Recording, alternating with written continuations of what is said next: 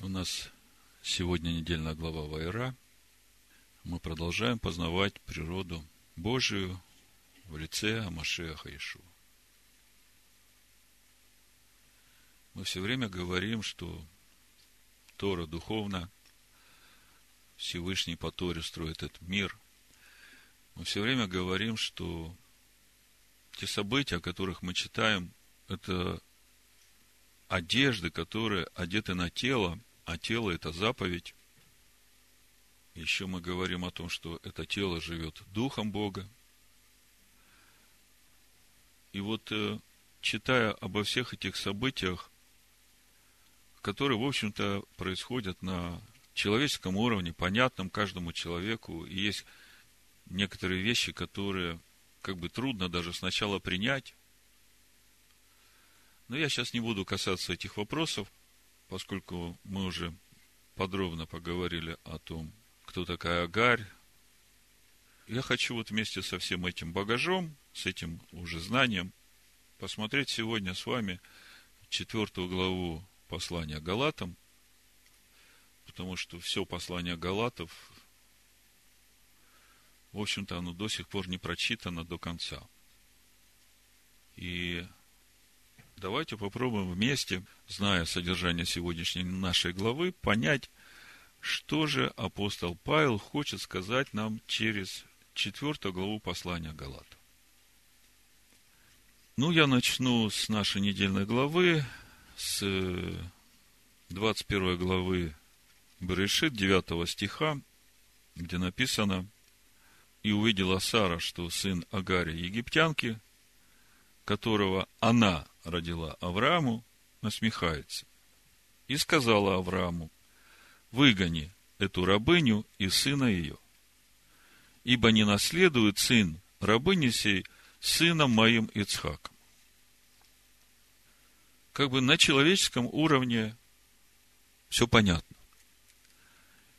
Но мы говорим, что у Торы есть много уровней, и вот тот уровень, который раскрывает нам апостол Павел, он, в общем-то, по своей значимости очень важен для каждого новозаветнего верующего, чтобы понять, каким же путем идти всякому человеку, чтобы достигнуть этого небесного Иерусалима, войти в жизнь вечную, независимо от того, от Ишмаэля он, от Исава он, может быть, он хананьянин. Вы знаете, у Бога есть решение для каждого человека. И вот э, четвертая глава послания Галатов, даже немножко третью мы э, захватим. Очень важное место, которое важно правильно понять. То, что Агарь египтянка, Наум сегодня говорил, и мы в нашей главе несколько раз э, видим, как подчеркнуто, Агарь египтянка, Агарь египтянка. И что значит Агарь египтянка, как вы думаете? О чем это говорит?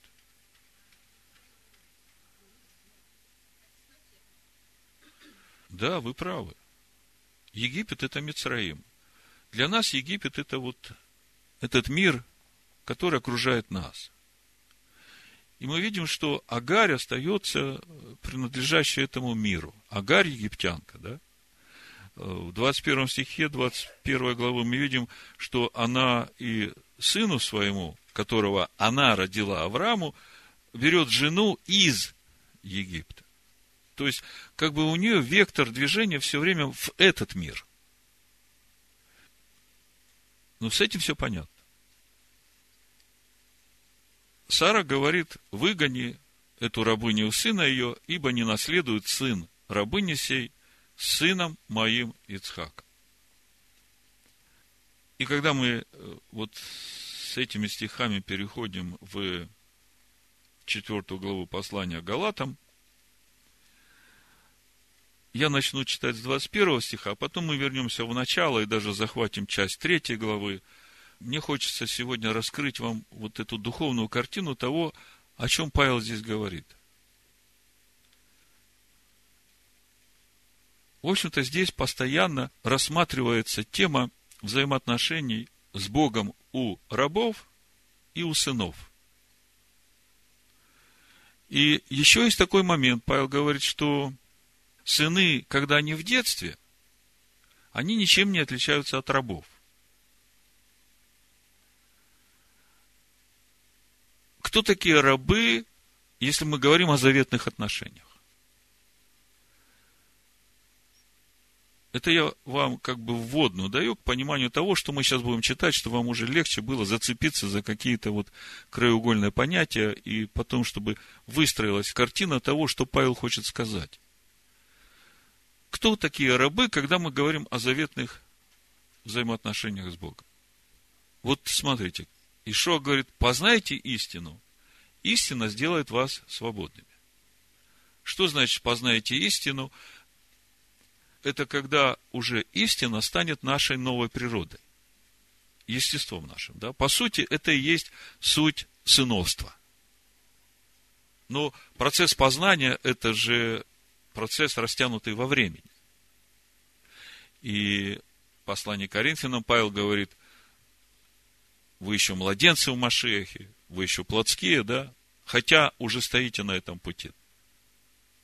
То есть, э, если говорить о рабстве в отношении заветных отношений с Богом, то речь идет о том состоянии человека, когда во мне еще нет вот этого познания истины, но я хочу ее обрести, и я понимаю, что мне надо обуздывать свою эту египетскую природу и заставлять ее делать так, как говорит Слово. То есть, э, я еще раб, потому что по своей сути я не хочу этого делать, а раб тоже, он не хочет делать. Но ему говорят, надо делать, и он делает. То есть, как вы понимаете, это не есть плохо. Это не есть плохо даже потому, что начало четвертой главы, именно с этого начинается.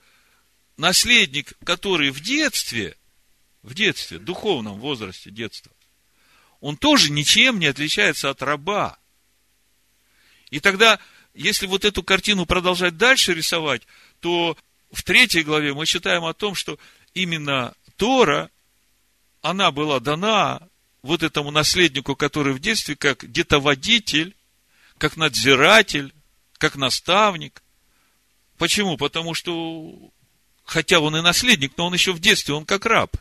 То есть его надо обуздывать и заставлять послушаться, да. То есть Видите, сколько тут всего сразу вырисовывается. Ну, давайте э, прочитаем с 21 стиха. И когда я вам буду читать это, у вас уже какая-то картина будет вырисовываться. И дальше мы вернемся к началу 4 главы и посмотрим коротко содержание всей главы, чтобы увидеть, как это раскрывается, о чем там Павел говорит. 21 стих, 4 глава Галатам, Павел говорит, «Скажите мне вы, желающие быть под законом. Разве вы не слушаете закона? Ну, а в чем там проблема? Там пришли, помните, э, некоторые иудействующие, говорят, хорошо, что вы живете по Торе, но вот вам еще не хватает вот этой маленькой детали, надо наружную плоть обрезать. Ну, и галаты, иудеи же пришли, они всем сердцем как бы хотят приближаться к Богу, если говорят обрезать, хорошо обрежу. А Павел, когда это услышал, это его в корне возмутило, потому что он говорит, я всего себя посвятил на служение для того, чтобы у вас внутри Машех отобразился, а не снаружи вот эту плоть, что вы обрезали, и вы как бы себя этим уже успокаиваете, что у вас все хорошо. То есть, вы стали на тот путь внешнего делания, который, в общем-то, не приведет вас к спасению.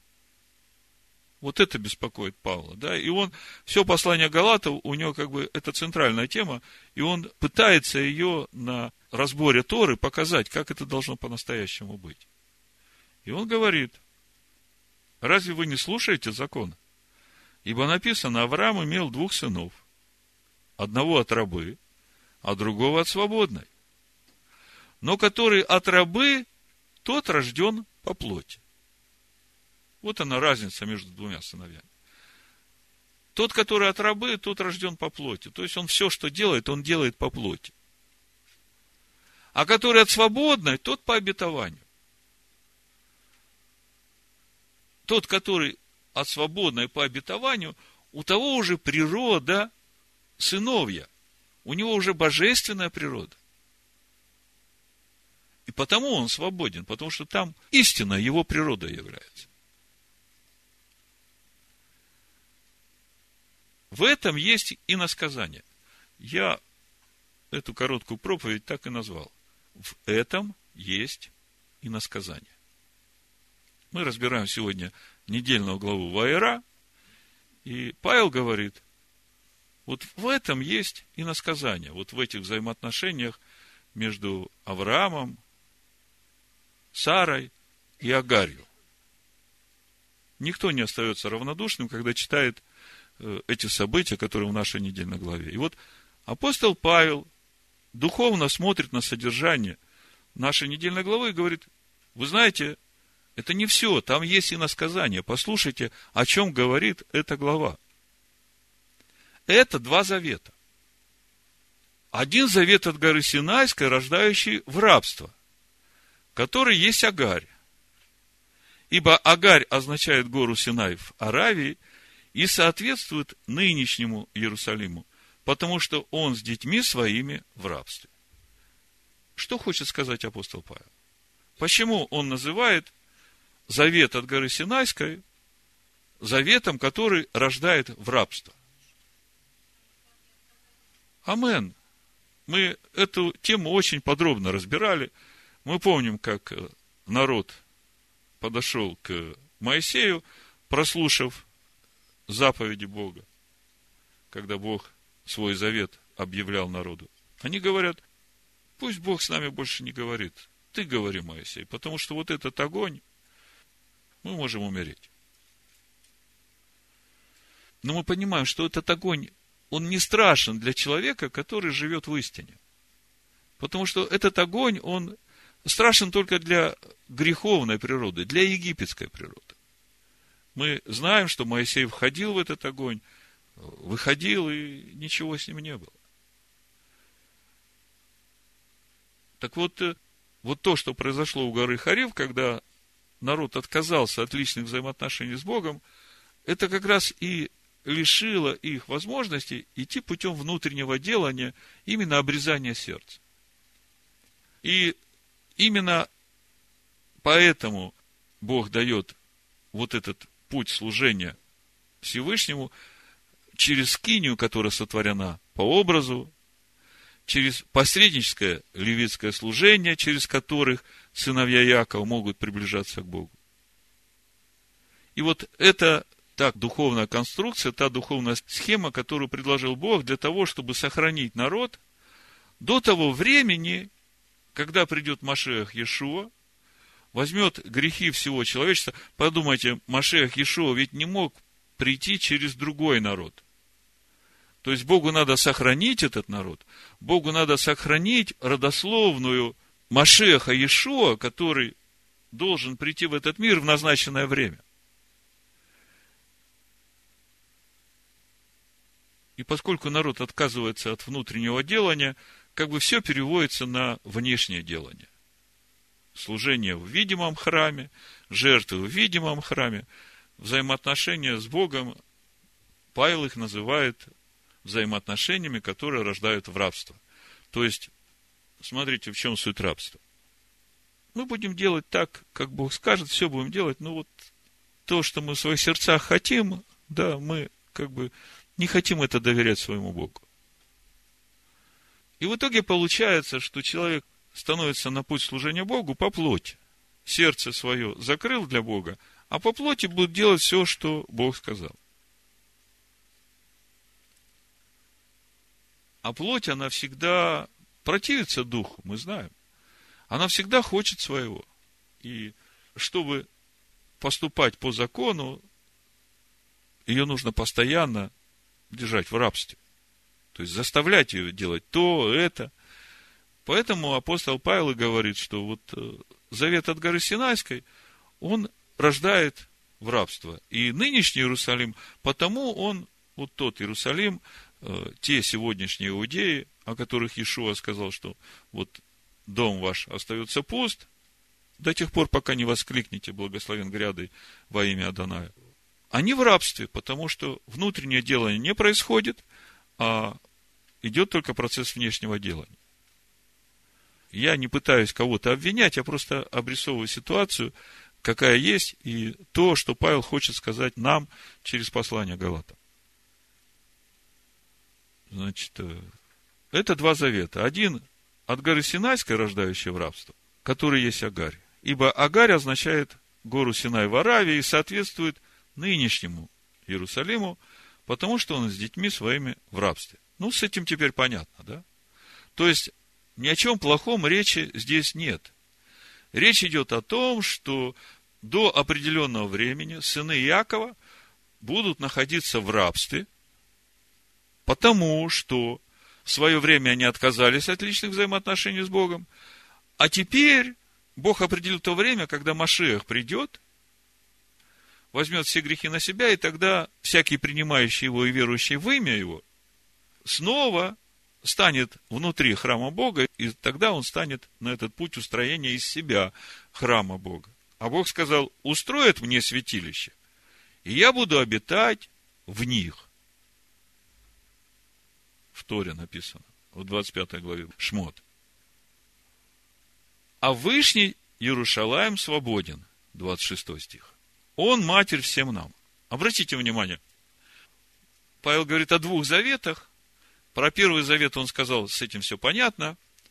А про Второй Завет э, он как бы ничего не говорит, говорит, а Вышний Иерусалим свободен, он матерь всем нам. Что он хочет этим сказать? Он хочет этим сказать, что вот этот Второй Завет, это и есть вот тот Новый Завет, о котором Бог говорит через пророка Иеремию в 31 главе. Напишу вот этот закон, который я вам дал – в сердцах ваших, во внутренностях ваших. Вы станете этой скиней, и я буду обитать в вас, и это суть, вот эта новая природа, это истина, которая в вас, это суть природы сынов Божьих, это есть Вышний Иерусалим, скиния Бога с человеком. А Вышний Иерусалим свободен, он матерь всем нам.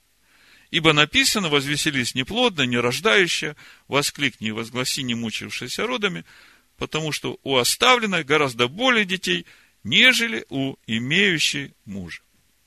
Мы, братья, дети обетования по Ицхаку. Это все он Галатам пишет. Нынешний Иерусалим в рабстве, а Галаты вообще к сыновьям Иакова никакого отношения не имеют. А Павел им говорит, мы все дети обетования по Ицхаку. И вот та, которая неплодная, смотрите, сколько у нее детей. И вы, Галаты, тоже в этом списке. 29 стих – очень важный момент. То есть, до этого момента речь шла о том, что Павел хочет нам сказать, что э, плоть в человеке, она хочет всегда главенствовать. Ей только дай волю, да, она все будет по-своему делать. Но та плоть, которая в заветных отношениях, она сгибает свою выю, да, и послушается заповедям Бога.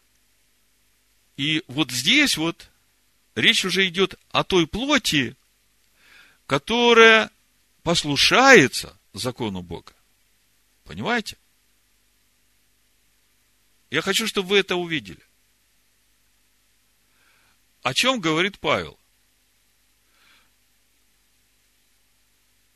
Что человеку, который в заветных отношениях с Богом, в зависимости от его духовного возраста, если Машех, который родился в нем еще маленький, то у него есть опасность, что плоть может взять инициативу на себя и идти вот этим путем делания внешнего. Понимаете? И Павел говорит, для нас, новозаветных верующих, это не является путем на который нас поставил Всевышний. Но, давайте дочитаем, смотрите. Мы, братья, дети обетования по Ицхаку. Но как тогда рожденный по плоти гнал рожденного по духу, так и ныне. То есть, вот здесь об этом Павел говорит, что рожденный по плоти, то есть наше плотское начало, оно всегда старается как бы занять первое место, гонит рожденного по духу, то есть как бы себя утвердить хочет. Что же говорит Писание? Вот оно, где и насказание. Изгони рабу и сына ее, ибо сын рабы не будет наследником вместе с сыном свободной. Итак, братья, мы дети не рабы, но свободны. То есть, главный вопрос, как изгнать рабу и сына ее? Что это значит?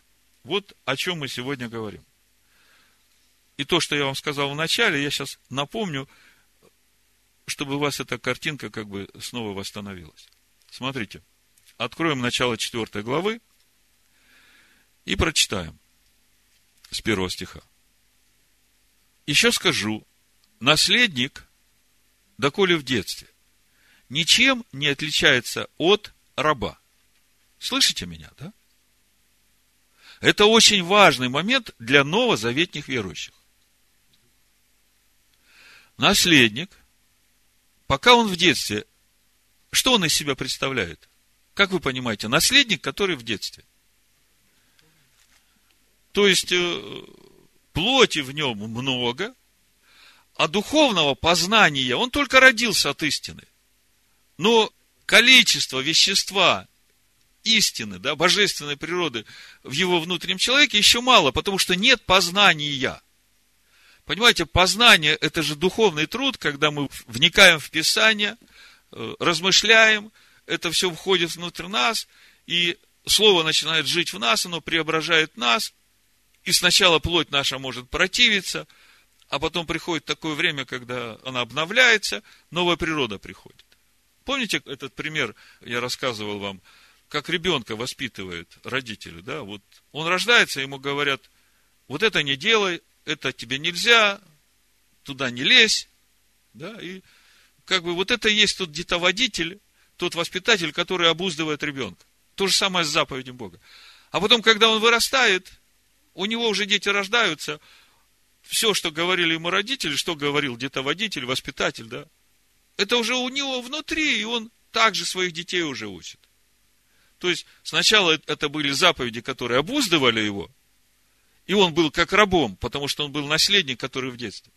А потом уже эти заповеди вошли внутрь него, он стал свободным, и эти заповеди уже не обуздывают его, а это его естество. То есть, вот она природа наследника в детстве. Я хотел вам из третьей главы первого послания Коринфянам несколько стихов из начала главы прочитать. Тоже здесь о наследниках, которые в детстве. Смотрите. Я не мог говорить с вами, братья, как с духовными. Это 1 Коринфянам, 3 глава, 1 стих. Но как с плотскими, как с младенцами в Машехе. Вы согласны со мной, что речь идет о наследниках, которые в детстве – я питал вас молоком, а не твердую пищу. А что есть молоко? Слово Божие, 1 Петра 2 глава. Прочитаю. Как новорожденные младенцы, смотрите. Это вот эти наследники, которые в детстве, которые ничем не отличаются от рабов. Весь вопрос, что им делать? Потому что мы видим, что проблема в том, что плоть будет всегда гнать рожденного по духу. То есть, она всегда будет стремиться оправдывать себя делами закона. Понимаете? Речь не идет о плоти, которую вообще надо отрезать, которая противится закону Бога. Павел здесь о другом говорит, потому что галаты, они посвященные, видите, они готовы обрезаться, все, что скажете, мы готовы делать. А Павел говорит, ребята, акценты правильно надо расставить. Надо, чтобы вот все, что вы будете делать внешнее, чтобы оно шло уже изнутри, из вашей новой природы. А это можно определить только потому, ты это в свободе и в радости делаешь, или ты принуждаешь себя. Петр говорит, как новорожденные младенцы, возлюбите чистое словесное молоко, дабы от него возрасти вам во спасение. То есть, у нас вопрос-то один. Есть два завета. Один от горы Синайской, рождающей в рабство, а другой – это Новый Завет, который рождает сынов. Но вот эти рожденные сыны, они же рождаются не сразу большими, да? Не сразу в полноте возраста Машеха Ишу. Они рождаются младенцами. Вопрос. Как же этому младенцу помочь, чтобы он все-таки вырос? А вот что Павла беспокоит, что этого младенца может вот эта плоть задавить. Понимаете? Как помочь этому младенцу? Он говорит, смотрите, возвращаемся в четвертую главу. Еще скажу, наследник, доколе в детстве, в четвертую главу Галатам, первый стих, ничем не отличается от раба, хотя и господин всего. Он подчинен попечителям и домоправителям до срока отцом назначенного. Кто такой попечитель и домоправитель? Смотрите, 23 стих 3 главы. Итак, закон был для нас где-то водителем к Машеху. Где-то водитель – это тот, кто водит детей, вот этих наследников, которые в детстве. И эти наследники, мы читаем, что они в детстве как рабы. А что значит быть рабом? Это значит, не хочу, а делать надо, заповедь обуздывает. И по мере взросления этого младенца, эта заповедь входит внутрь него, его уже обуздывать не надо, она уже становится частью его. Вы видите эту картиночку, да? Потому что, когда читаешь стих за стихом послания Галатов, трудно увидеть вот эту главную мысль, что Павел хочет сказать. А вот как бы, когда читаешь, наоборот, с конца к началу, тогда как-то это вместе, если складываешь, начинает картинка вырисовываться того, что Павел здесь хочет сказать. Потому что некоторые, читая вот этот стих «Изгони рабу и сына ее», что они начали делать? Они взяли евреев, сказали, знаете, нам Новый Завет говорит, вас с вашей Торой надо выгнать. Вообще страшнее не придумаешь. Лишить себя возможности вырасти в сына. Понимаете, вот если это сделать.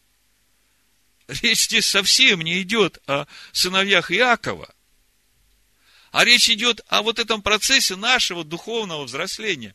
И Павел заботится о том, чтобы наш внутренний человек рос, Сын Божий в нас рос, поистине, потому что истина делает свободными, а не тем путем, чтобы внешним человеком все оправдываться, а в сердце будут думать и делать все, что хочу. Понимаете? Вот и Павел говорит, подчинен попечителям и домоправителям до срока. А в третьей главе читаем, до пришествия веры мы были заключены под стражей закона, до того времени, как надлежало открыться вере. Вот это очень важный момент. Пришествие веры, открытие веры. Авраам поверил Богу, это вменилось ему в праведность, и мы теперь понимаем, что произошло. Авраам доверил себя Богу, говорит, Господи, строй меня. Все, что ты будешь делать, я за, я хочу. Итак, закон был для нас где-то водителем к Машеху. То есть, наследник, который в детстве, который только родился, младенец в Машехе, он никак не может прийти к Машеху в полноту возраста кроме как с помощью где-то водителя. Вы согласны со мной? Об этом же в Римлянах 10 главе Павел говорит в 4 стихе. Конечная цель закона – Машех. То есть, вот то, куда надо прийти. Потому он где-то водителю назван. И вот дальше то, что пишет апостол Павел, это очень важно понять. Потому что здесь, если неправильно понять, можно опять совсем не в ту сторону пойти. Так и мы, доколе были в детстве, были порабощены вещественным началом мира. Но когда пришла полнота времени, Бог послал Сына Своего, который родился от жены и подчинился закону, чтобы искупить подзаконных, дабы нам получить усыновление. То есть, вот здесь эти несколько стихов Павел говорит о том, что было время, когда мы были подчинены закону, были в рабстве. И это время до того, пока Машех пришел, подчинился закону, искупил нас, и теперь мы становимся сынами через рождение свыше, принимая его. Но опять же, мы знаем, что в то время, когда это Павел писал, не все приняли сынов Якова, большая часть ожесточилась, и только для того, чтобы такие, как Галаты, могли э, услышать эту весть о спасении, стать на этот путь жизни, прийти в полноту возраста Машеха, и когда уверовавшие из язычников, как мы читаем в 11 главе римлянам, будет полное число, они придут в полноту, тогда это возбудит ревность у сыновей Якова, потому что они увидят истинного Машеха, того настоящего, своего Машеха, который научил этих галатов и всех, которые из других народов присоединились, стали на этот путь, научил жизни по Торе всем сердцем, в истине. Это будет для любого еврея самым важным свидетельством. Потому что то свидетельство, которое дает сегодня римское христианство, их не убеждает. Я не буду на этом долго останавливаться. Вот тут очень важный момент, дальше будем читать. То, что Павел здесь хочет сказать, я хочу коснуться немножко этого момента, чтобы вы понимали, о чем здесь Павел говорит. И это как раз то, что раскрывает вот эту вот э, опасность для каждого из нас, для всех новозаветных верующих, уклониться в оправдании себя делами внешними. Вот смотрите, что говорит. Шестой стих читаю. А как вы сыны, то Бог послал в сердца ваши духа сына своего, вопиющего Ава Отче. Посему ты уже не раб, но сын, а если сын, то наследник Божий через Ишуа Машеха. Но тогда, не знавший Бога, вы служили богам, которые в существе не боги. Ныне же, познавший Бога, или лучше получив познание от Бога, для чего возвращаетесь опять к немощным и бедным вещественным началам и хотите еще снова поработить себя им? Наблюдайте дни, месяцы, времена, годы. Боюсь за вас, не напрасно ли я трудился у вас? Ну, Многие комментаторы комментируют этот стих очень просто. Они говорят, что речь в данном стихе идет о языческих праздниках, к которым стали снова возвращаться некоторые галатийские верующие. В принципе, так и произошло с верующими из язычников, когда на Никейском соборе они отказались от веры иудеев и закона Моисея. Но в нашем случае, это я вам читаю э, из новой главы, то, что я пишу, 11 глава книги «Не ожесточите сердца ваши, когда услышите голос его». Но в нашем случае ситуация полностью наоборот. Галатийские верующие не отказываются от иудейской веры, а наоборот хотят полностью погрузиться в эту веру и жаждут познать закона Моисея. Поэтому в данном случае, по моему разумению, апостол Павел, говоря о возвращении к вещественным началам, продолжает всю ту же тему, когда получившие духа, младенцы, становятся на путь оправдания себя делами закона по плоти. И эта тема является красной нитью, пронизывающей все послание Галата. Другими словами, в данных стихах мысль апостола Павла о сути порабощения вещественным началом мира не является чем-то новым, о чем он не писал раньше. Это все та же мысль о внешнем делании когда получивший духа становится на путь оправдания себя делами закона по плоти, попадая через это в рабство завета от горы Синайской. Если не уловить эту мысль апостола Павла о сути порабощения вещественного начала мира, то тогда можно прийти к ложному выводу о том, что будто бы апостол Павел призывает больше не праздновать Божьи праздники, заповеданные Богом в книге Левит 23 главе. Таким образом, апостол Павел, говоря о порабощении вещественным началом мира, говорит не об отмене Торы Моисея, не об отмене праздников Господних или законов, данных Богом для служения в скине, сделанных по образу, который Моисей видел на горе, а говорит об отношении, вот подчеркните себе, об отношении человека к исполнению того, что заповедал Бог исполнять. Понимаете, в чем разница? заповеди Бога неизменны. И весь вопрос в том, как ты их исполняешь. Откуда у тебя идет вот эта мотивация? Или это идет изнутри тебя, из твоей новой природы, потому что это стало твоим естеством, и это тебе доставляет радость и наполняет тебя жизнью? Или же ты просто от ума, по плоти, Бог сказал, что это надо, я это буду делать, и этим успокоил себя. В сердце мысли другие, сидишь в шаббат, а сам думаешь о чем-то своем, вообще не испытываешь радости от соединения с Богом. Подходят праздники Господни, ты думаешь не о том, как ты станешь перед Богом в этот день, с каким отчетом ты перед Ним станешь. Потому что Бог сказал, вообще с пустыми руками не являйтесь, передо мной в празднике, потому что это же дни свидетельства, когда мы приходим и свидетельствуем о пройденном пути, о том, чего мы достигли. А многие, значит, э, ждут праздника и говорят, ага, вот э, приближается такой-то праздник, в этот день мы напечем вот этого, нажарим вот этого, э, заделаем вот это. Ой, будет такой у нас веселый праздник. Есть, пить будем, гулять, веселиться. А что едят в Хануку, знаете?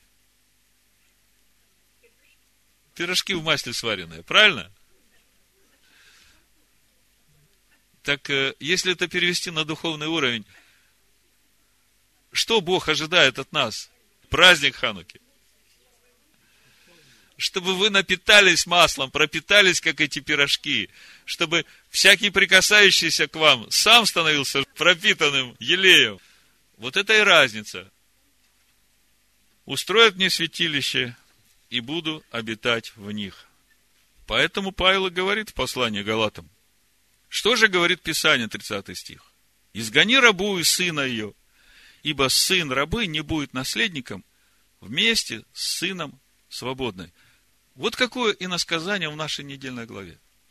И теперь мы начинаем понимать вообще, что Павел говорит в послании Галатам. Каков этот главный акцент для каждого из нас. Каждый в своем сердце знает, до какого места он пустил Бога, а дальше живет своими мыслями. И вот э, время как раз решить для себя, пустишь ты Бога дальше, дашь ты ли истине продвигаться вглубь твоего сердца и наполнять всего тебя, или же ты будешь утешать себя тем, что вот, я в общину Бейт Шалом хожу, там все нормально, там все иудейское, праздники празднуем, кашрут соблюдаем, субботу отмечаем, собираемся, слово разбираем, Тору изучаем, все, у меня все хорошо – а вот каждый день, когда ты сам, когда вокруг тебя каждый день какие-то ситуации происходят, посмотри в свое сердце, кто руководит, плоть твоя или дух. И помни всегда о том, что младенец, который в детстве, он ничем не отличается от раба, поэтому пусть это тебя не смущает, что в некоторых местах тебе приходится себя обуздывать.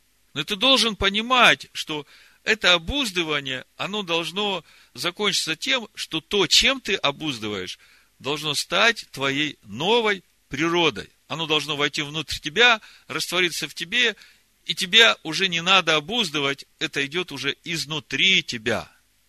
Вот такой путь в жизнь.